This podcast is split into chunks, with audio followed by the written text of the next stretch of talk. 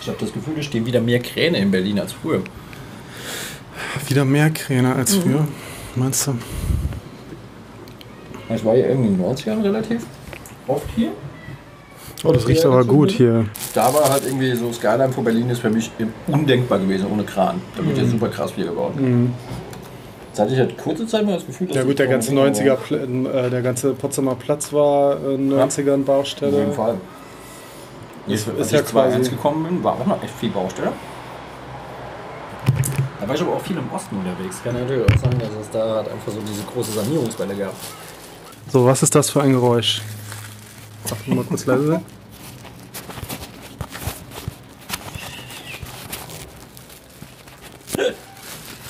Das ist ein Baguette. Und was hast du für eine geile Paste mitgebracht? Da krabbelt gerade ein Typ durch. Stehen Kran auch unten. Ja. Die arme Sau, ich hätte gedacht, der hätte wenigstens einen Fahrstuhl hochzukommen. Aber guck mal, ich meine, der ist ja höher als äh, du und du bist 10. Stock. Das Ja. heißt, der ist halt irgendwie 12. Stock. Ja, der ist schon ordentlich hoch. Ja. Und das, ich meine, das ist ja jetzt nicht irgendwie so eine gemütliche Treppe, sondern das ist halt einfach so, boah, ätzend, Alter. Ja. Also Kranführer haben es nicht leicht, stellen wir gerade fest. Aber wir haben es gerade leicht, weil wir sitzen gerade hier auf dem Balkon.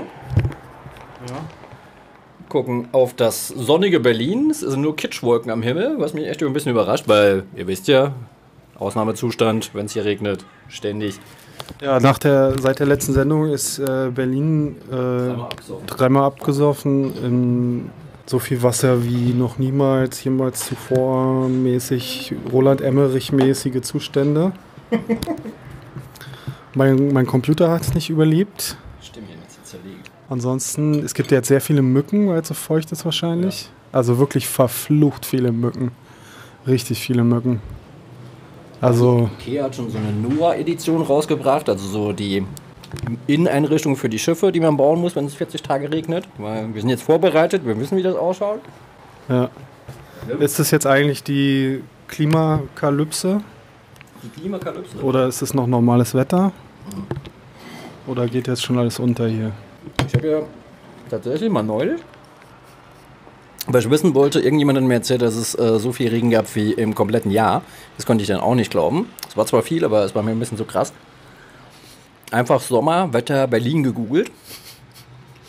Und da kommst du in diesem wunderbaren Netz immer mal wieder auf köstliche Seiten. Also es ist natürlich so, es hat nur so viel geregnet und es war so dunkel am Himmel, dass noch mehr Chemtrail in die, in die Atmosphäre gesch geschossen werden konnte. Und es ist natürlich nur unter einer Glocke und es betrifft ja nur einen Ballungsraum, das wäre ja ganz komisch.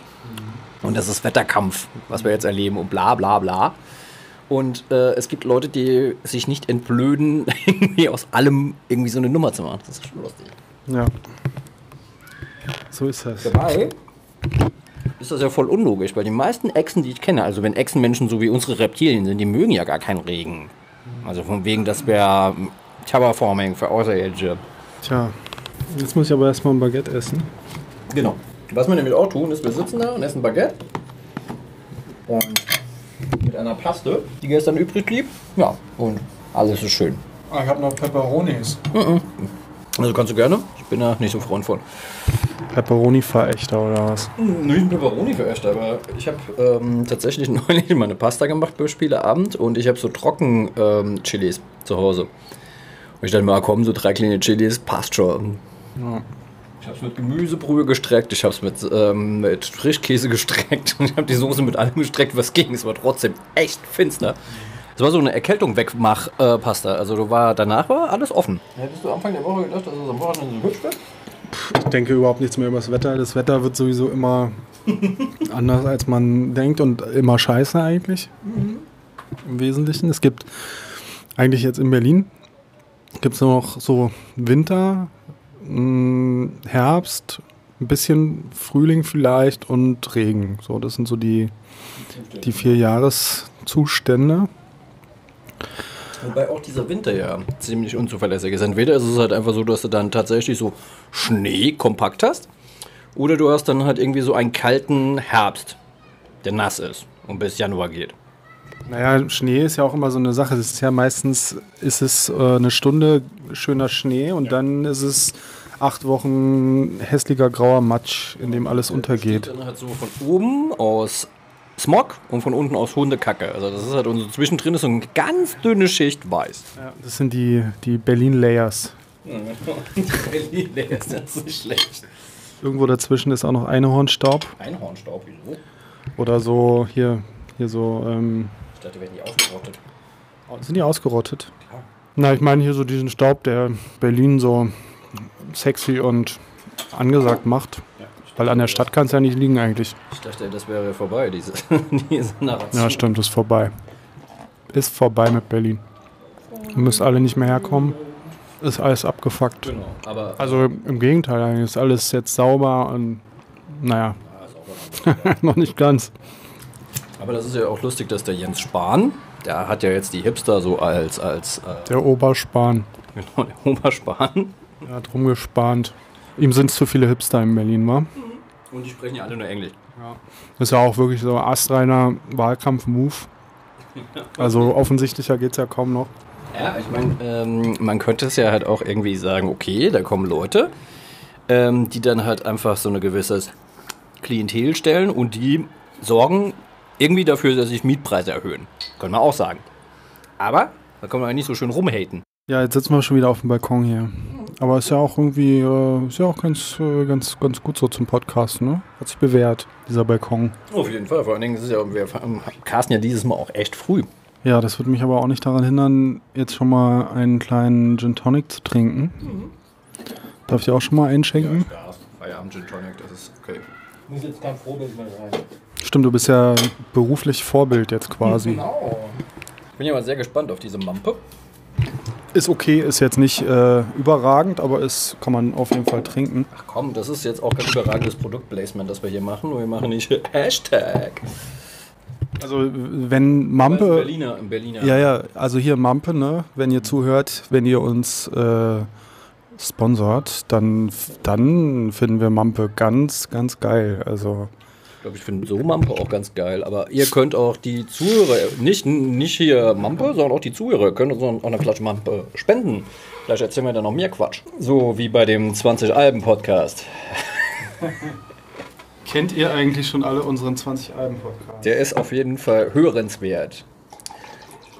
Kurz erklärt, wir haben 20 Alben vorgestellt, pro Album, Album drei Minuten, äh, sprich 60 Minuten und in dieser Zeit haben wir zwei Flaschen Wein geleert. Das war amüsant. Die sich aber angefühlt haben wie vier Flaschen Wein. Auf jeden Fall, es war sehr dumm. Aber man kann sich, also ich höre mir selten Sachen von mir so gerne nochmal an, außer zum, zum äh, gucken, ob man jetzt nicht irgendwie was ganz, ganz Böses gesagt hat über Präsidenten der Türkei oder so. Ähm, aber den kann man sich doch ein paar Mal anhören, der ist gut. Warte Kann man mal. auch empfehlen, ohne jetzt irgendwie schlechtes Gewissen zu haben. So Hashtag, ähm, ähm, wie heißt das, wenn man Sachen wiederholt? Wiederholt. Wiederholt. Wiederholt. Wie meinst du? Ja, für sich selbst wiederholt. So, ähm, Redundanz. Hashtag so. Redundanz. Ja, seit der letzten Show ist auch ganz schön viel passiert, ne? Ganz schön viel verrückte Sachen. ja, was denn? Ah, f- ich wüsste gar nicht, wo ich anfangen soll. Also übrigens, äh, heute ist die zweite äh, Comic-Podcast-Vermeidungs-Podcast-Show. Ja. wir haben immer noch nicht über politische Comics gepodcastet, wie wir letztes Mal angesagt haben. Und dieses Mal machen wir es schon wieder nicht. Ist so ein bisschen ähm, Comic-Podcast Sommerpause gerade. Aber Was gar nicht so schlimm ist, weil ich in der ganzen Prüfungszeit nämlich so fast gar nicht zu Comic-Lesen gekommen bin. Und in letzter Zeit habe ich richtig viel Comics gelesen. Fand ich cool.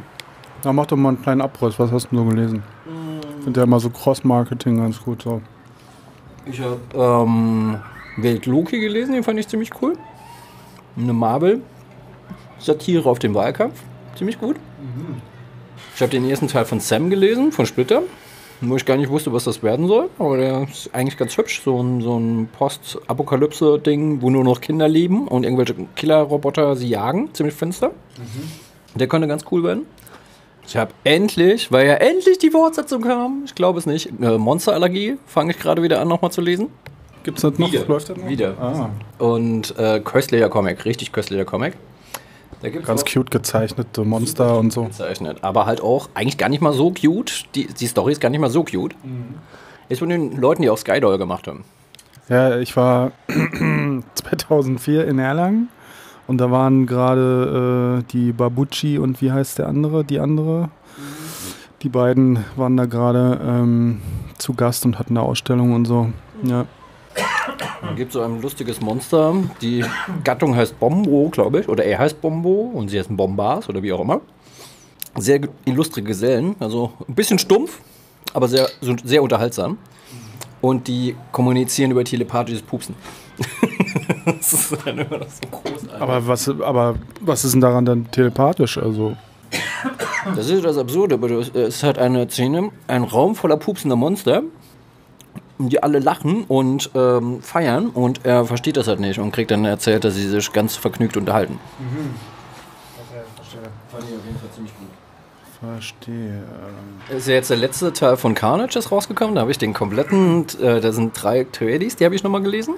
Ziemlich finster, finster, finster, finster, böse. Auch wenn es jetzt irgendwie so der, der erste Band einfach echt der geilste war. Der zweite hat so ein bisschen Hänger gehabt, wo ich mir dachte, hm. Kleiner, kleiner, oh, jetzt ist hier Vogel-Action. Ähm, worum geht's da nochmal? Na, es geht halt um Carnage ist ja der Abkömmling von Venom. Und Venom ist ja dieser Symbiont, den äh, Spidey irgendwann auf die Erde geschleppt hat.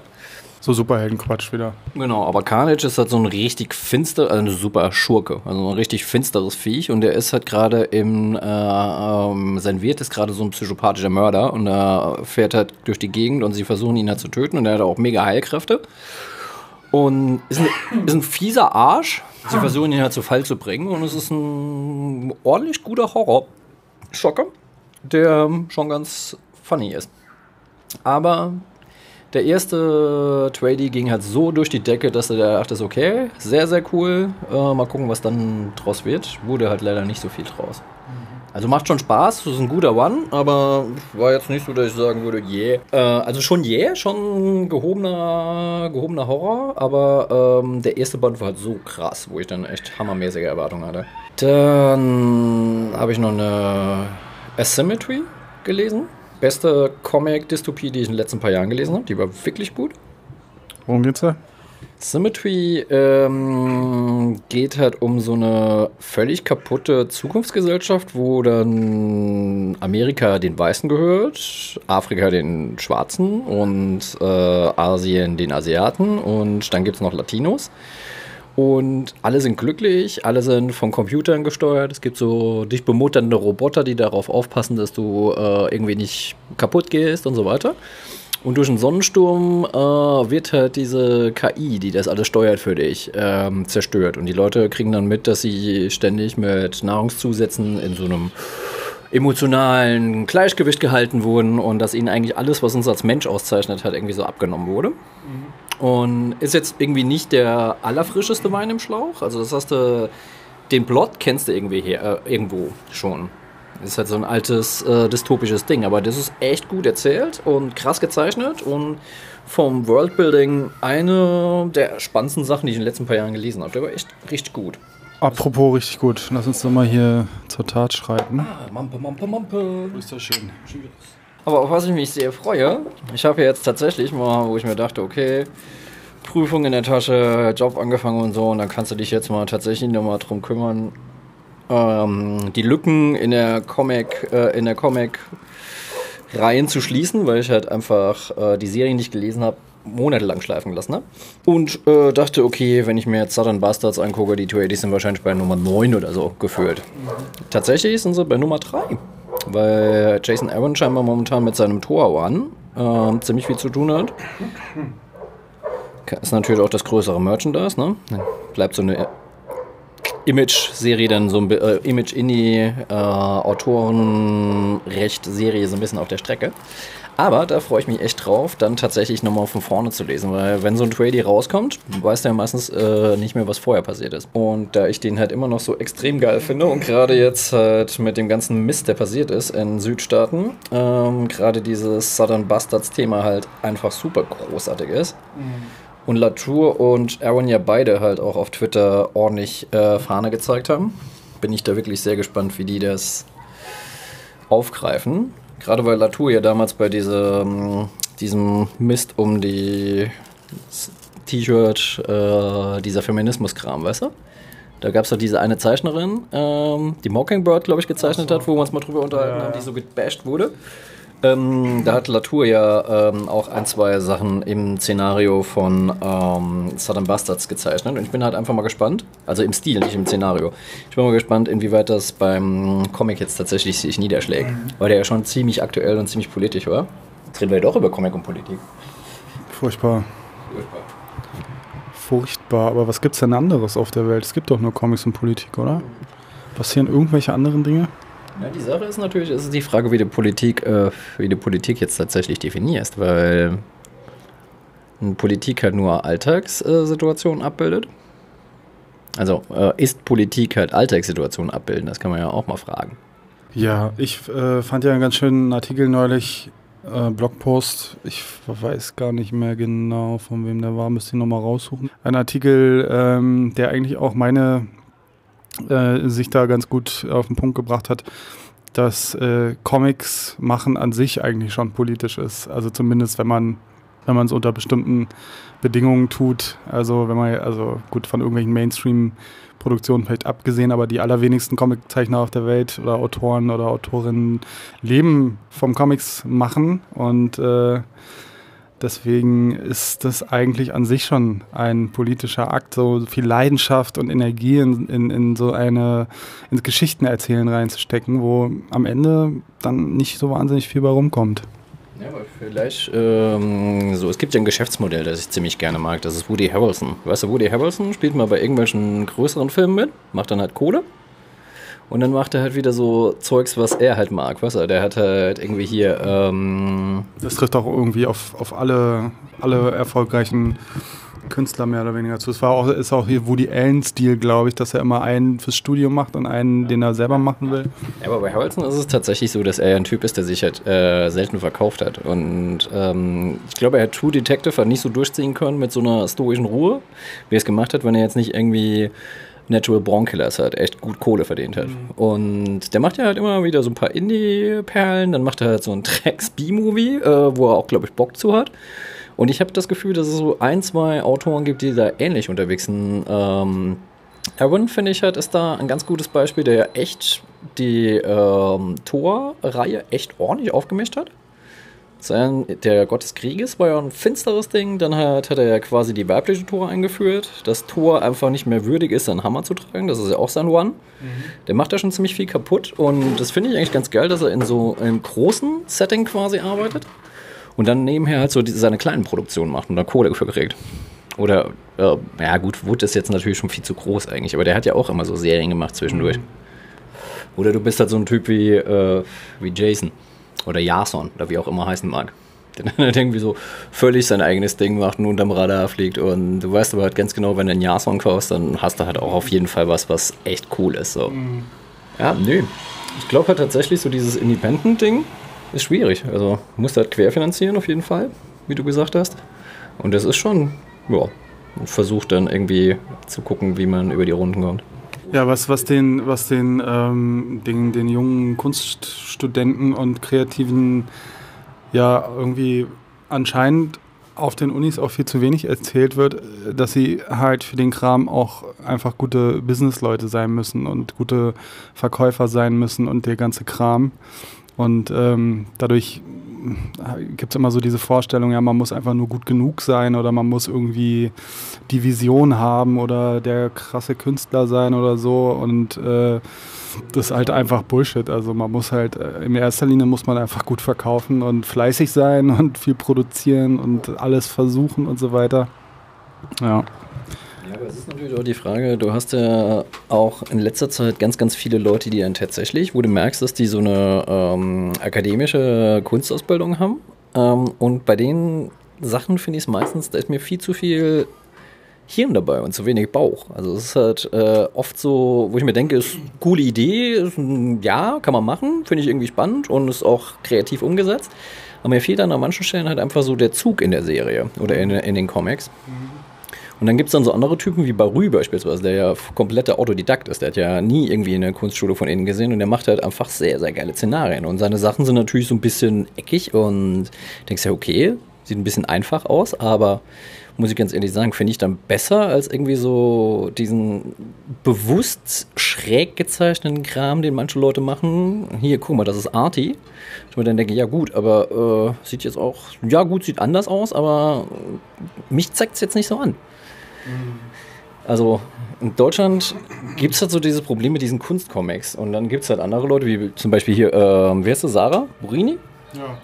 die dann halt irgendwie so ihr Funny-Zeugs macht, was aber halt auch einfach Hand und Fuß und Hirn hat.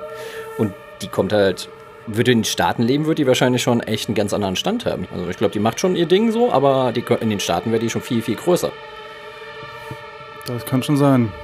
Sie halt auch super witzig, weil das ist ja halt auch echt amtlich, halt jeden, jeden Tag halt irgendwie was zu liefern, was dann halt auch ein bisschen tagesaktuell ist, was ja auch wichtig ist. Und ich finde, das wird an manchen Stellen echt zu wenig gutiert. Ja, aber ich finde auf der anderen Seite, so diese, diese Kunstsachen kommen mir in der Comic-Szene immer so ein bisschen zu schlecht weg irgendwie. Also es gibt hier irgendwie so ziemlich stark so dieses, ähm, ja, äh, man muss einfach hauptsächlich das Handwerk beherrschen und gute Geschichten erzählen und so dieses. Ähm, und das wird dann immer so ein bisschen abfällig auf so diese mehr kunstorientierten Geschichten geschaut. Aber die finde ich genauso, genauso wertvoll und interessant.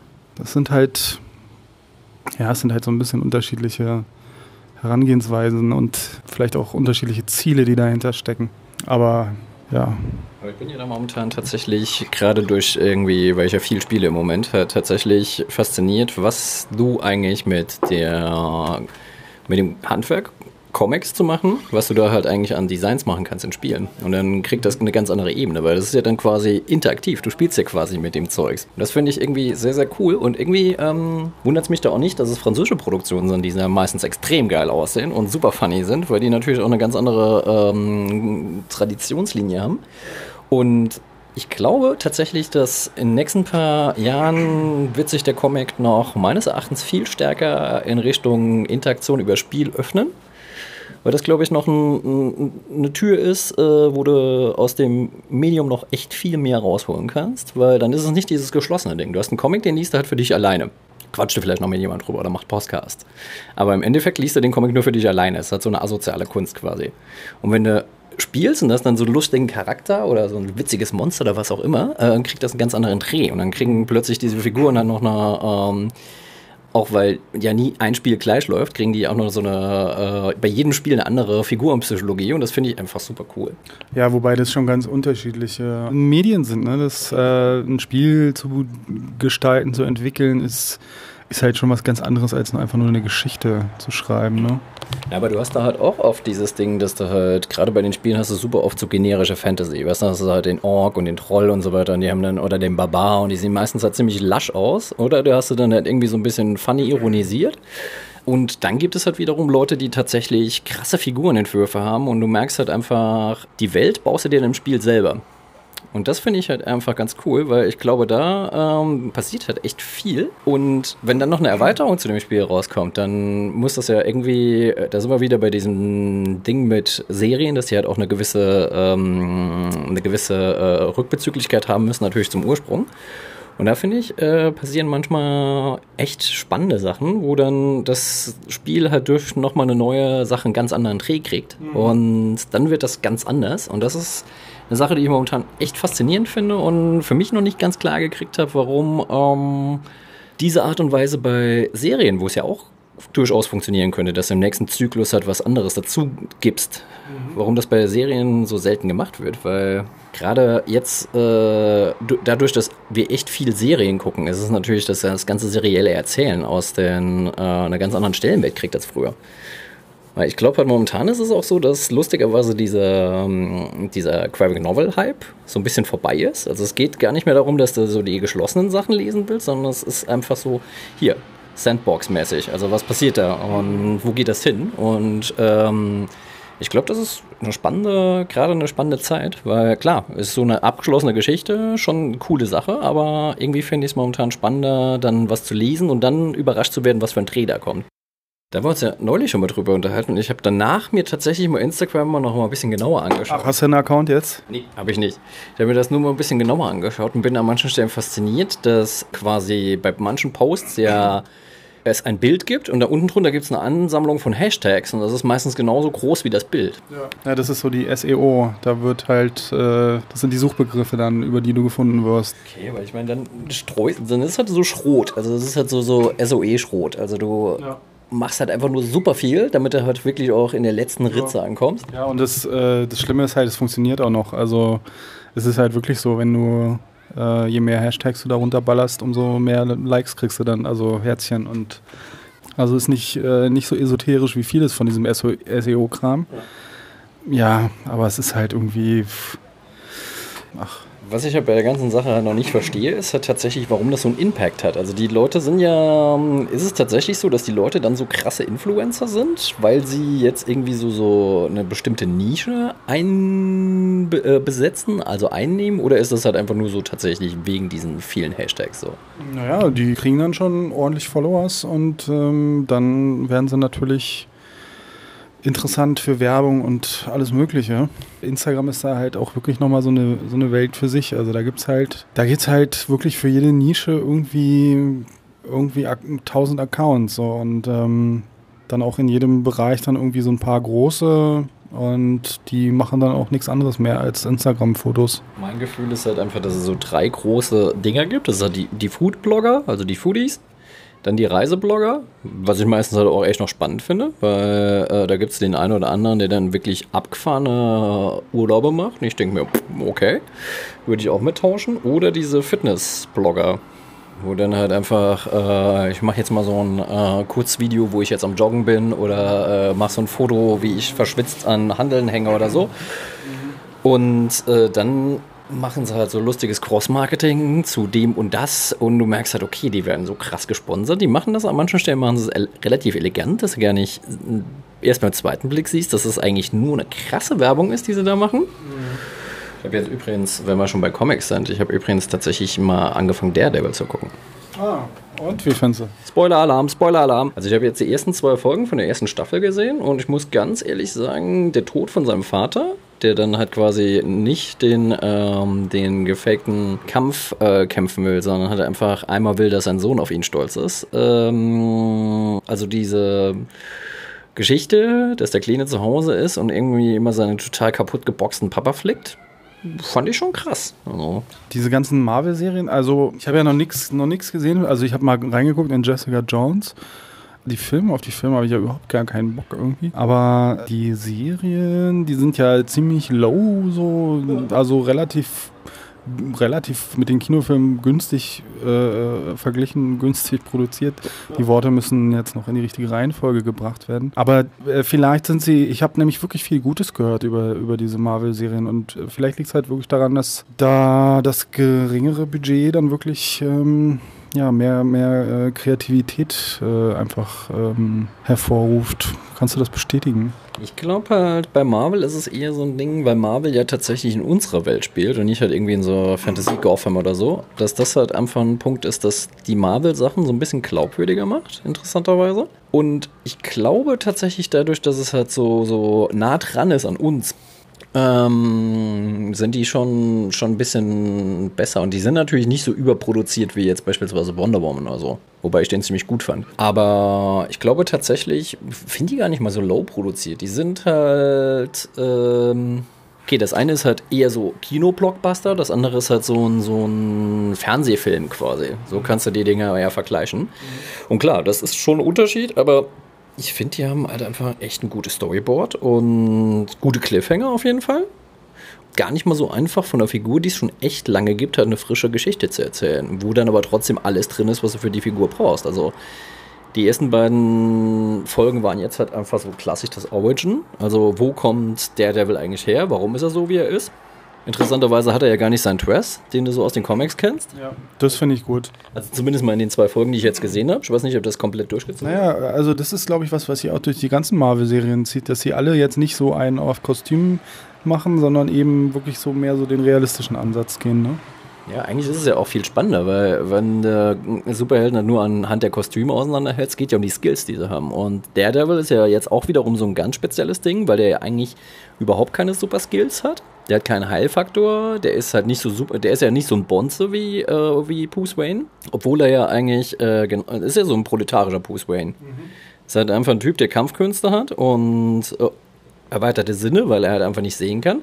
Aber ansonsten kann er ja nichts. Der hat ja überhaupt keine Superkräfte. Außer dass er. Naja, verglichen mit, so. ja, verglichen mit Bruce Wayne hat er schon Superkräfte, würde ich sagen. Echt, welche denn?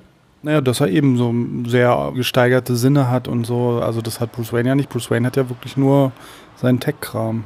Aber gut, die gesteigerten Sinne ist es ja bei ihm halt auch einfach nur so, dass er ähm, dadurch, dass er halt ja ein Skill nicht hat, den Bruce Wayne hat, also dass er blind ist, ist es ja so, dass er quasi äh, diese, dieses Ding damit besetzen. Das ist ja ein alter Hut, dass Leute, die einen Sinn verlieren, die anderen Sinne stärker ausbilden.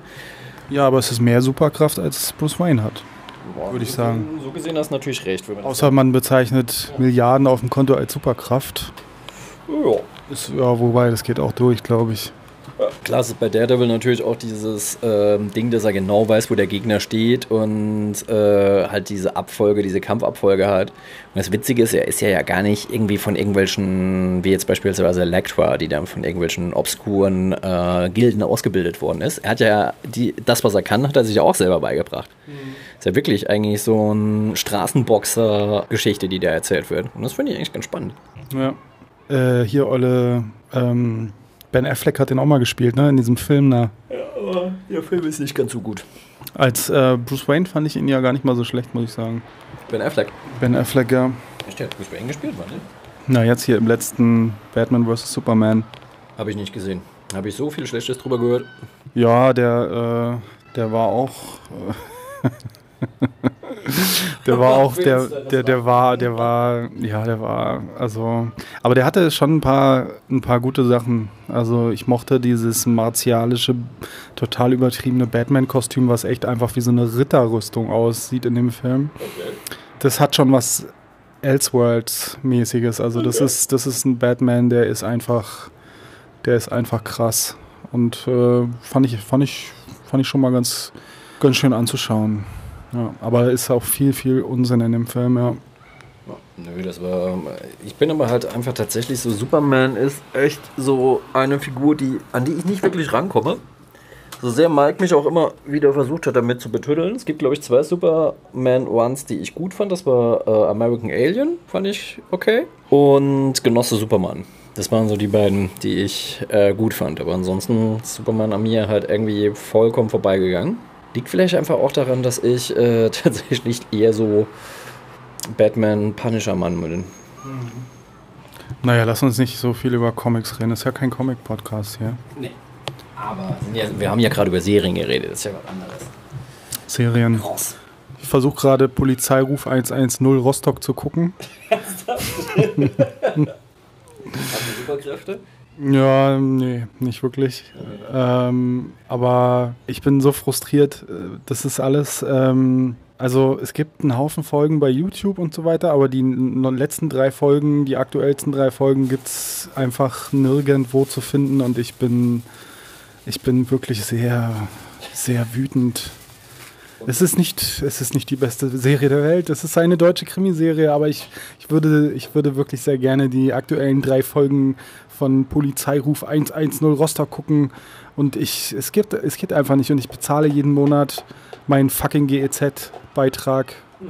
und äh, verteidige die Scheiße auch bei jeder Gelegenheit, wenn mir irgendwelche Spackos wieder erzählen, dass wir nur ausgeraubt werden vom Staat, dann sage ich, nein, sie produzieren auch Polizeiruf 110 und andere Scheiße und das ist gut. Und, äh, und ja, ich kann es einfach nicht gucken, ja. Ich bin wie, schon ein bisschen man, unglücklich. Wie kommen wir da drauf, äh, Polizeiruf 110 zu gucken? Also es ist jetzt tatsächlich so, äh, äh ist ja nicht Special Interest. Also ich meine, es gucken ja ein Haufen Leute dieses Zeugs, aber ähm, ich würde jetzt einfach da gar nicht drauf kommen. So. Ja, weiß ich auch nicht. Ich habe es irgendwann, irgendwann habe ich mal reingeguckt und ähm, ich äh, mochte einfach so ein bisschen die Charaktere. Also es gibt da so also der eine Bulle ist so ein bisschen ähm, so, ein, so ein abgefuckter äh, Klassiker, auch so ein Klassiker, hat man schon ganz oft gesehen, so eine Figur, so der, der, der Polizist, der ähm, so der Typ von der Straße, der down ist mit, mit, den, mit den Jungs und so weiter.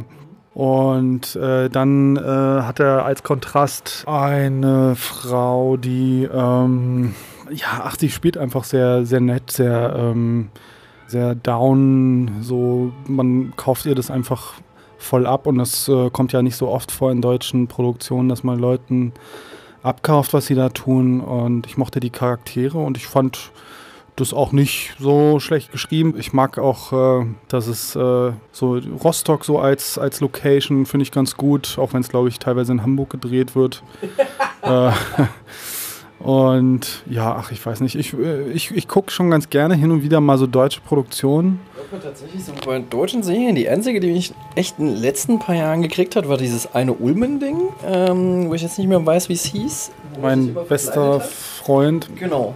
Das war auf jeden Fall echt ein gutes Ding, aber Ulm ist. Da hat er sich immer so in so als eklige Typen verkleidet und dann musste eine, meistens Frauen wahrscheinlich, ne?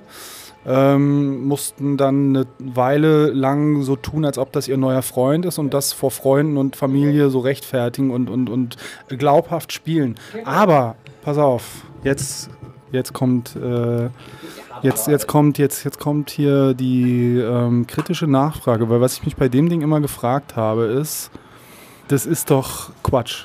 Weil, guck mal, die Frau braucht doch einfach nur allen erzählen, hier, ich mache ja diese Produktion, spielt mal alle mit. Und dann gewinnt die das. Ja, aber ich glaube, das ist ja genau der, der, der, die Finesse daran, dass äh, tatsächlich, da du die Frau ja in einen gewissen Zugzwang bringst, äh, wird das, glaube ich, glaubwürdiger, weil die müsste sich ja nicht so anstrengen, wenn alle eingeweiht wären. Und ich glaube, dass äh, Ulm ja halt, ist ja auch ein, ein Fuchs, das ist ja auch ein pfiffiger Kerl. Das ist ja nicht nur jetzt irgendwie so äh, Harpe Kerkeling-Gebeite, wo ich jetzt am Anfang dachte, es wäre sowas. So, ich nehme mal den Filter aus dem Mund, dann kann ich auch besser sprechen. Sondern es ist ja halt tatsächlich so ähm, schon echt abgefahrenes Zeugs. Der muss ja auch in seinen Rollen bleiben und er spielt ja auch echt so schräge Figuren. Und da muss ich ganz ehrlich sagen, hat er die Klasse, dass er das dann. Und er sitzt ja auch zu Hause und denkt sich halt diesen, diesen Mist aus. Und das finde ich halt schon, schon witzig und ähm, das ist halt auch so ein Indie. Und ich glaube, Ulm ist halt auch so ein Faszinosum für mich, dass der eigentlich ich meine, klar, jeder von uns äh, kennt ihn halt irgendwie, wenn er alt genug ist, aus diesem MTV-Ding. Und da fand ich ihn schon cool. Ich finde, das ist halt so, so, so, ein, so ein. In Unterulmen fand ich ihn schon geil, aber der ist halt irgendwie so.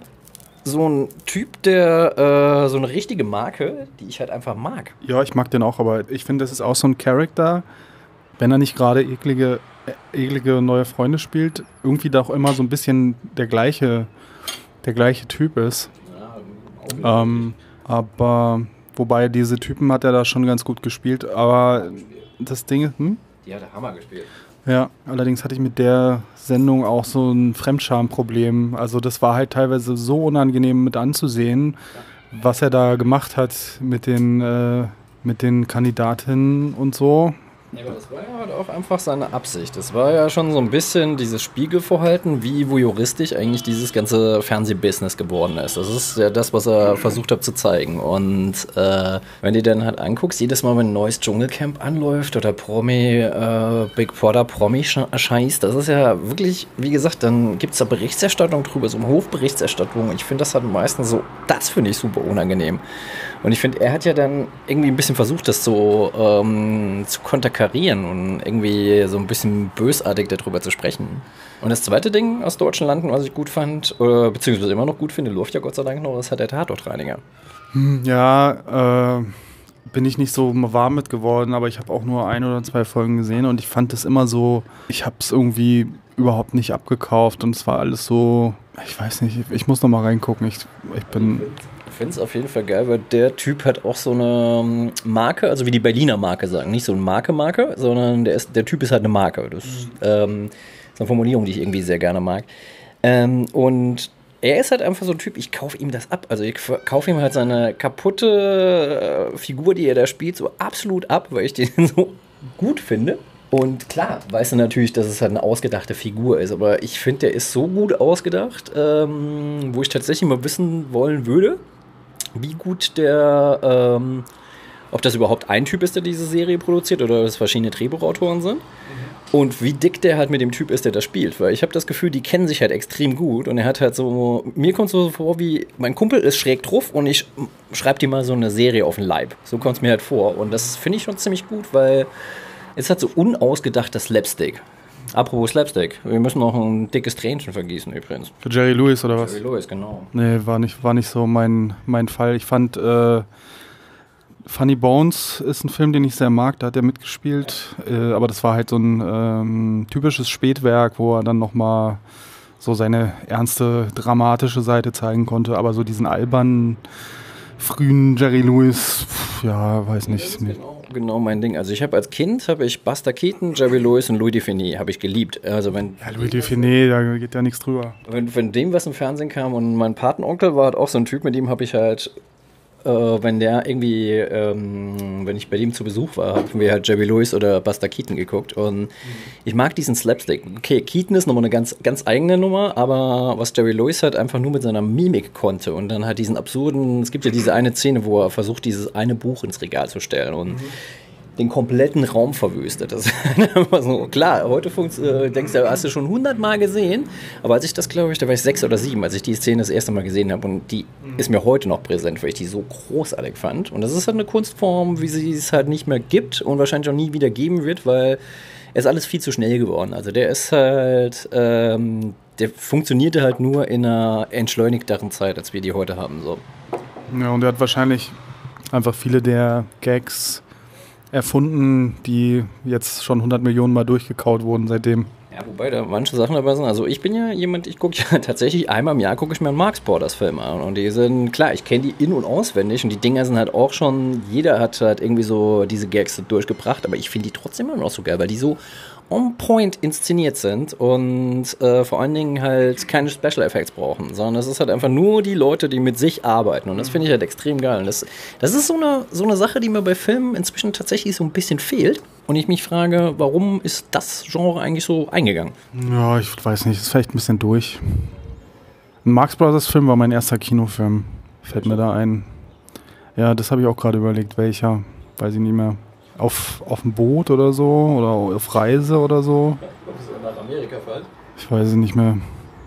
Ja, oder auch Chaplin. Also Chaplin ist halt auch so ein Ding. Du hast ja ab und zu das Glück, wenn du dann äh, mal ein Fernsehprogramm in die Hand kriegst oder halt irgendwie mitkriegst, dass er im Fernsehen läuft. Ich gucke mir den großen Diktator jedes Mal, wenn er kommt, nochmal an. Einfach weil er so großartig ist, weil der halt einfach so, so immer noch diese Absurdität, die Nummer, Nummer der Faschismus mit sich bringt, so krass auf den Punkt bringt. Und es ist so ein seltsamer Wiedergänger, dass der tatsächlich in unserer Zeit immer aktueller wird. Du denkst ja eigentlich, das ist so lange her und dieses ganze, diese ganze ätzende Inszenierung von den Typen müsste doch sowas von durch sein, aber es kommt ja doppelt It's back. zurück. Ja, es kommt doppelt so ekelhaft zurück. Wir haben uns gestern darüber unterhalten, ich weiß gar nicht mehr, es ging um irgendeine Sci-Fi-Roman, ich weiß jetzt aber nicht mehr über was. Und da war so eine Geschichte von so zwei Zwillingsbrüdern und der eine ist halt ins All gegangen und äh, kam halt zurück und sein Zwillingsbruder auf Erden ist natürlich deutlich gealtert. Gealtert. Gealtert. gealtert. Und ähm, dass es absurd ist, wenn du dann in den Raum gehst und kommst zurück und plötzlich ist alles so komisch. Ich glaube, wenn du halt irgendwie späten 40ern die Erde verlassen hättest und jetzt wieder zurückkommen würdest, würdest du ja auch denken, was habt ihr eigentlich die letzten 50 Jahre gemacht? Bisschen. Ich mag ja diese Vogelschwärme. Wir sind letztes Wochenende war ich mit äh, Judith in Jena. Und als wir zurückgefahren sind, an der Autobahn vorbei, sind da so ganze Vogelschwärme vorbeigeflogen. Ich finde, ja, Vogelschwärme sehen so hammergeil aus. Also richtig groß. Und ähm, ich frage mich halt immer, wie die das schaffen, in so großen Gruppen zu fliegen, ohne dass die kollidieren. Weil es ja manchmal so. Mit GPS wahrscheinlich.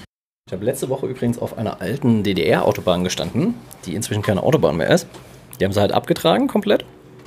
Das heißt, du hast noch so eine riesen Schneise im Wald, aber auf dieser Schneise, wo dann halt die Asphaltdecke weg ist, ist halt nur noch dieses ähm, Zeugs, was da das Fundament gebildet hat. Und aus diesem Fundament, aus diesen Steinen, kommen so kleine Baumsprösslinge.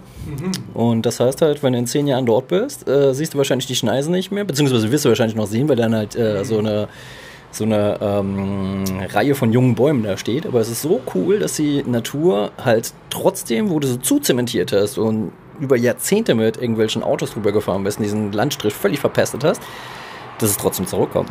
Das fand ich irgendwie schön. Und es hat mich in erster Linie direkt mal an das, äh, den Anfangs ähm, Trailer von Jurassic Park, die Natur findet ihren Weg. nee, nicht Jurassic Park, an Löwenzahn erinnert. Achso, ja, das, da habe ich jetzt als erstes dran gedacht auch, ja. Ich habe neulich ähm, zum ersten Mal eine Folge von dem neuen, von der neuen Löwenzahn-Serie ohne Peter Lustig gesehen. Kennst du die? Hund. Ja, mit dem Hund und diesem jüngeren Typen. Und äh, ich habe die Folge gesehen, in der Peter Lustig nochmal aufgetreten ist.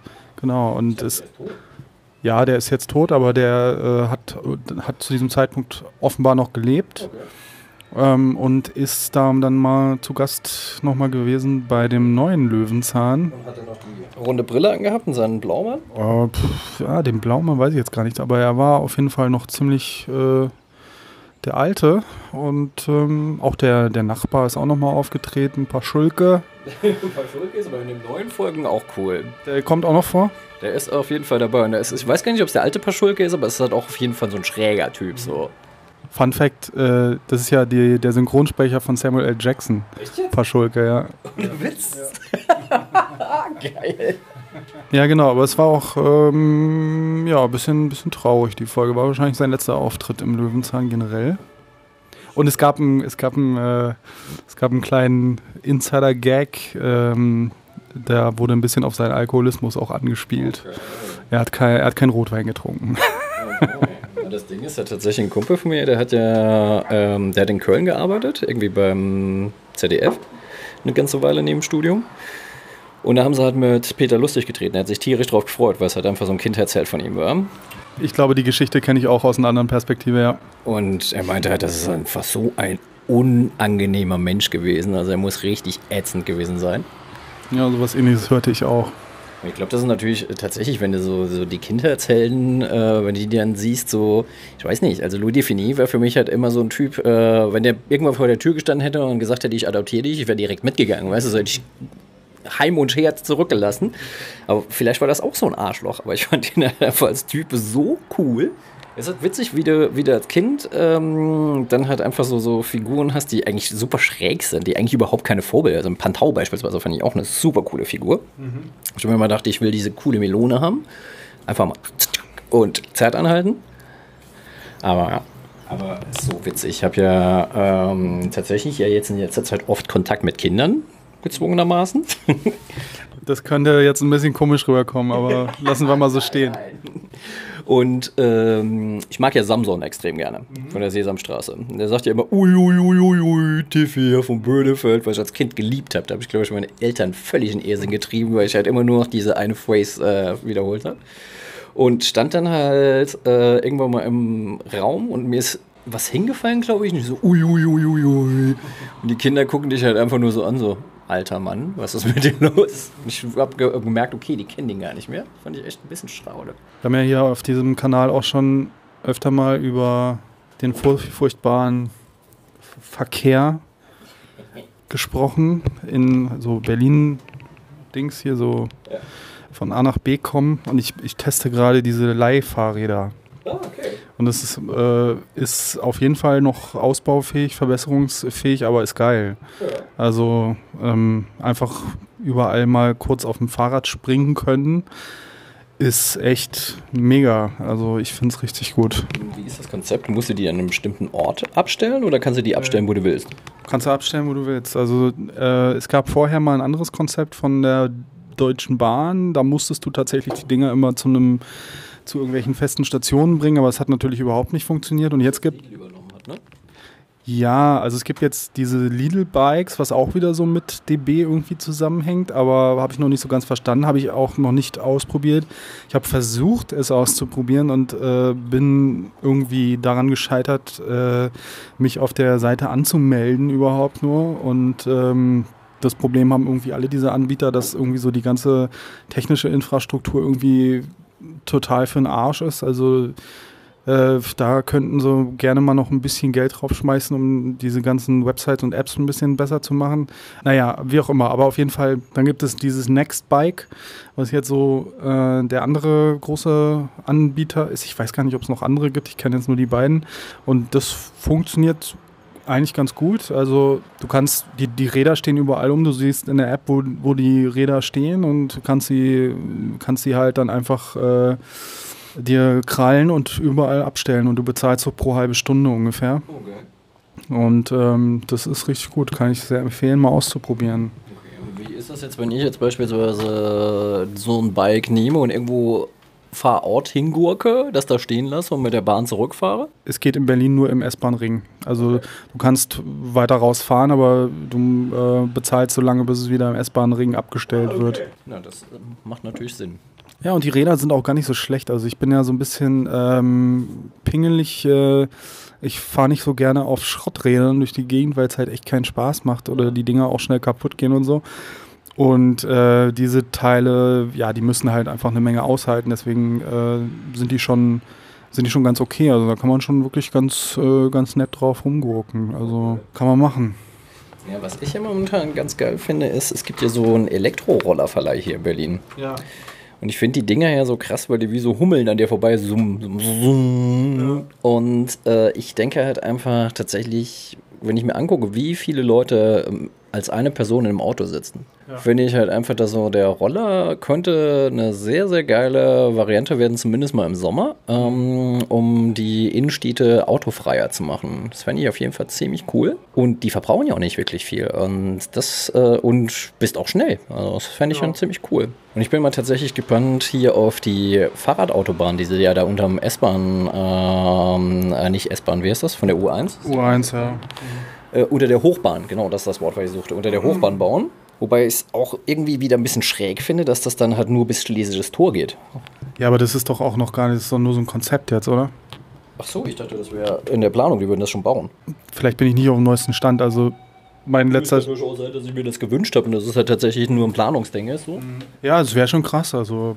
Aber ja, ich weiß nicht, ich weiß nicht. Also das, mir, auf mich wirkt es ein bisschen, ähm, also es ist eine coole Idee, aber es wirkt auf mich so ein bisschen wie so eine Zwischenlösung, ja. Also das, ja. Ja, wenn ihr auch anguckt, es gibt ja andere Städte, die da deutlich weiter sind. Ich war in Kopenhagen damals, als sie diese Fahrraddinger eingeführt haben die du ja nicht mal abschließen musstest. Die konntest du dann halt einfach nehmen, irgendwo nochmal abgeben. Auch noch gar nicht App unterstützt. Ich weiß gar nicht, wie sie das damals gemacht haben. Aber da war es dann halt einfach so, dass es halt mega viel Vandalismus gab, wo dann irgendwelche Leute die, Fahrräder in die, äh, in die Flüsse geworfen haben, was ich auch total Bullshit finde. Mhm. Weil es eine coole Idee und dann wird es so sabotiert. Und inzwischen ist es halt einfach so, dass du dir anschließen musst. Wahrscheinlich läuft das auch über App, ich war ja schon ewig nicht mehr in Kopenhagen oder auch Amsterdam. Amsterdam ist ja die krasse Fahrradstadt. Ja. Und ähm, merkst du es halt einfach in Amsterdam. Es ist halt auch viel freundlicher als Fahrradfahrer. Also ich hier in Berlin denke ja mir dann immer wieder. Äh, alle 14 Tage haut es dann irgendein Fahrradfahrer an der Tür rein und wenn er Glück hat, kommt er durch. Ja, das passiert echt regelmäßig, dass äh, Autofahrer ihre Türen aufmachen und dann nicht gucken und dann Radfahrer in der Tür landen. Ist, äh, ich bin neulich auf der Wilhelmstraße gefahren. Da ist vor mir eine Frau an ihr Auto gegangen. Wir sind vier Fahrradfahrer gewesen, die da angefahren kommen. Die hat uns gesehen, die hat in unsere Richtung geguckt und macht trotzdem halt die Tür auf. Und die stand halt schon so ein bisschen versetzt, sodass die Tür halt so weit offen war, dass du entweder halt in die Eisen gehen musstest, um zu bremsen, oder du fährst halt um die Tür rum und in dem Moment bist du halt direkt im Verkehr drin. Und wenn der, der Fahrrad, äh, der Autofahrer hinter dir nicht aufpasst, macht er dich auch weg. Ja, die Fahrradfahrer haben sich den Autos unterzuordnen, weil die Autos sind ja stärker. Ja, die sind stabiler auf jeden Fall. Ich, ich frage mich halt, wo diese, wo diese Dreckshaltung herkommt. Also irgendwie ist das Auto doch gar nicht mehr so das Riesenstatussymbol, das es vorher war. Und ich verstehe ja nicht, was, was da. Ich fürchte, es ist tatsächlich bei vielen immer noch, immer noch im Kopf so.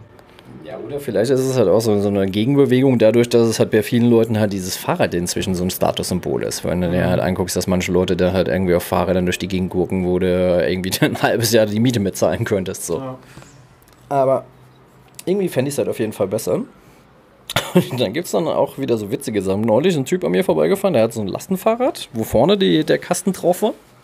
Vorne im Kasten saßen so zwei Kinder drin und hinten hat er so einen Anhänger dran gehabt, äh, auch mit so einem Kasten. Und da saßen auch nochmal zwei Kinder drin. Das war halt einfach, der Typ war so lärmig. Also, es hat nur das Kinderlachen und Schreien und äh, Quietschen gehört. Und der Typ saß so, so entspannt drauf und hat gelacht, weil es halt einfach, glaube ich, unglaublich witzige Tour war für ihn. Und äh, das fand ich halt cool. Ich mir denke, ja, hätte natürlich auch mit den Kindern halt in ein Auto steigen können und die vier Kinder durch die Gegend gucken können, aber sowas viel cooler. Aber es hat auch die Frage ähm, wieder nach Metropole und Land. Also wie funktioniert so eine Fahrradvariante dort, wo die Strecken halt weiter sind? Weil im Endeffekt haben wir in Berlin halt keine wirklich großen Strecken. Wenn du dann halt auch einfach sagen kannst, okay, ich stelle das ab und du hast halt nur die Prämisse, es muss innerhalb vom S-Bahn-Ring sein. Kannst natürlich sagen, ich fahre bis zum äußersten Punkt und stellst dann da ab. Wäre natürlich eine geile Variante, halt einfach, wenn du außerhalb wohnst, ein Fahrrad zu nehmen, dann bis zum S-Bahn-Ring zu fahren, da halt auf das Leihfahrrad zu steigen und das dann halt irgendwo abzu, abzustellen. Das wäre natürlich auch wiederum cool, aber. Naja, jedenfalls kriecht die Zukunft dann doch so lang, ganz langsam, ganz langsam uns entgegen. Weiß ich nicht, solange wir, solange wir halt immer noch das Problem haben, dass einfach so viel Individualverkehr ist, wo nur eine Person drin steckt. Ich weiß nicht, es gab doch mal halt irgendwie, Anfang der 90er war dieses Park on White relativ groß und ich frage mich, wo das abgeblieben ist. Es ist halt irgendwie völlig, also so Park on White, also dass du halt irgendwie so ähm, bis irgendwo hinfahren konntest und von da aus gab es dann halt Öffis. Mhm. Oder dass irgendwie äh, Leute mitfahren konnten. Also dass du dann halt quasi sowas wie eine Mitfahrzentrale hattest, aber halt äh, jetzt nicht irgendwie jemand bucht bei dir, sondern du fährst da halt was an und da stehen halt Leute und warten, äh, ob dich jemand mitnimmt. Mhm. Weil ich finde, Mitfahrzentrale ist ja auch eine coole Nummer, weil du machst das ja, vielleicht weil du dich nicht langweilen willst bei einer Autofahrt, vielleicht weil du Kohle sparen willst, äh, weil die Leute was auf den Tank drauf geben, aber im Endeffekt ist es doch viel cooler, mit fünf Leuten im Auto zu fahren, als mit einer Person. Ja. Oder man chillt einfach da auf dem Kran wie die Krähen. und fliegt durch den Himmel. Hast du ähm, Glow schon gesehen? Glow? Das ist eine super spaßige Netflix-Serie, spielt in den 80ern und es geht um eine TV-Show, die gedreht werden soll über Wrestling-Frauen. Gar nichts. und ja, ja, das. Ziemlich funny.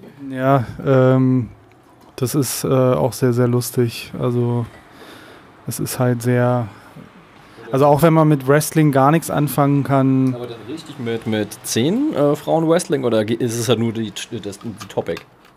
Ja, beides. Es gibt, äh, ist hauptsächlich das Thema, aber es gibt dann natürlich auch Wrestling-Szenen und aber es ist halt einfach äh, sehr schön erzählt und hat auch wunderbare Frauenfiguren und ähm, auch ein, eine schöne Männerfigur. Männerfigur einen, eine, ein, ein, so ein, so ein Männerfigur ist. Das, das Wort habe ich gerade erfunden, das hat noch nie jemand gesagt. Männerfigur. Sehr, sehr, sehr, sehr gut. Es gibt halt den Regisseur von Mark Maron gespielt wird. Das ist so ein relativ bekannter Podcaster auch. Der hat, ähm, der macht diesen WTF Podcast und äh, spielt da halt den Director, der die Serie drehen soll. Und ähm, der ist einfach ein wunderbarer Kontrast zu den, zu den Ladies da, die alle nichts von Wrestling verstehen, inklusive der Regisseur. Die haben alle keine Ahnung vom Thema und müssen dann halt äh, eine Serie über Wrestling machen. Und das ist großartig. Das ist richtig, richtig gut. Auch hauptsächlich ein Frauen-Autorenteam, glaube ich. Ähm, die Orange is the New Black äh, auch gemacht haben, geschrieben haben. Also wenn, wenn man das... Black ist dieses Ding von so einer relativ gut situierten Frau, die in den Knast geht und da hört irgendwie. Okay. Genau, genau. Nee, sehr schön, kann man gucken. Okay. Kann man, also kann man wirklich auf jeden Fall sehr gut gucken. Und läuft schon länger, oder was? Oder ist neu? Ja, ist relativ neu. Also es gibt jetzt halt die erste Staffel, zehn Folgen oder so. Okay. Äh, kann man komplett weggucken. Eine zweite Staffel wird es wahrscheinlich, glaube ich, auch geben. Und das ist äh, sehr schön. Ich bin auf die zweite Staffel, die ja demnächst kommen muss, von Stranger Things so gespannt. Ja, das hatte einen geilen Trailer auf jeden Fall. Also mit dem äh, Thriller A Cappella da drin. Stimmt. Großartig. Richtig gut, dass sie halt nicht einfach nur den Track genommen haben, sondern wirklich dann das A Cappella mit dem äh, Richard Price hieß er, ne? Der da die Dings da gesprochen hat. Also sehr, sehr, sehr ja. schön gemachter Trailer. Ja. Ey, wir müssen mal Schluss machen, sonst kriegt das nicht geschnitten wieder. Dauert wieder 100 Jahre. Machen wir mal Schluss. Haben wir noch irgendwas äh, famous last words? Ähm, vielleicht halt einfach tatsächlich, wenn wir jetzt. Das war jetzt die Kunstpause für die Zigarette anzuzünden. Würde in so einem französischen Film würde das ganz gut passen. So Kamerafahrt auf den Menschen, der dann das Gespräch anfängt, dann zuerst mal die Zigarette anzündet, einen tiefen Zug nimmt, dabei Kunstpause macht und der das dann das sagt. Nee, da wir ja quasi jetzt den Comic ähm, Schnickschnack nochmal verschoben haben, äh, wer die Schnackbuddies hört und auch das andere Zeugs hört und Interesse hat, äh, dass wir über einen Comic, den er für politisch hält, äh, sprechen, einfach als Wunsch ab in die Kommentare. Genau, sehr gute Idee. Schreibt uns alles, was äh, wichtig ist zu politischen Comics, gibt uns Empfehlungen oder was auch immer. Ähm, Nein, ich werde Weiße Wölfe nicht lesen. Ach stimmt, ja, den habe ich auch noch hier rumliegen irgendwo. Genau. Das macht dann Carlos, der bereitet sich dann vor. Nee, ich glaube ich glaub nicht, aber gut, schauen wir mal.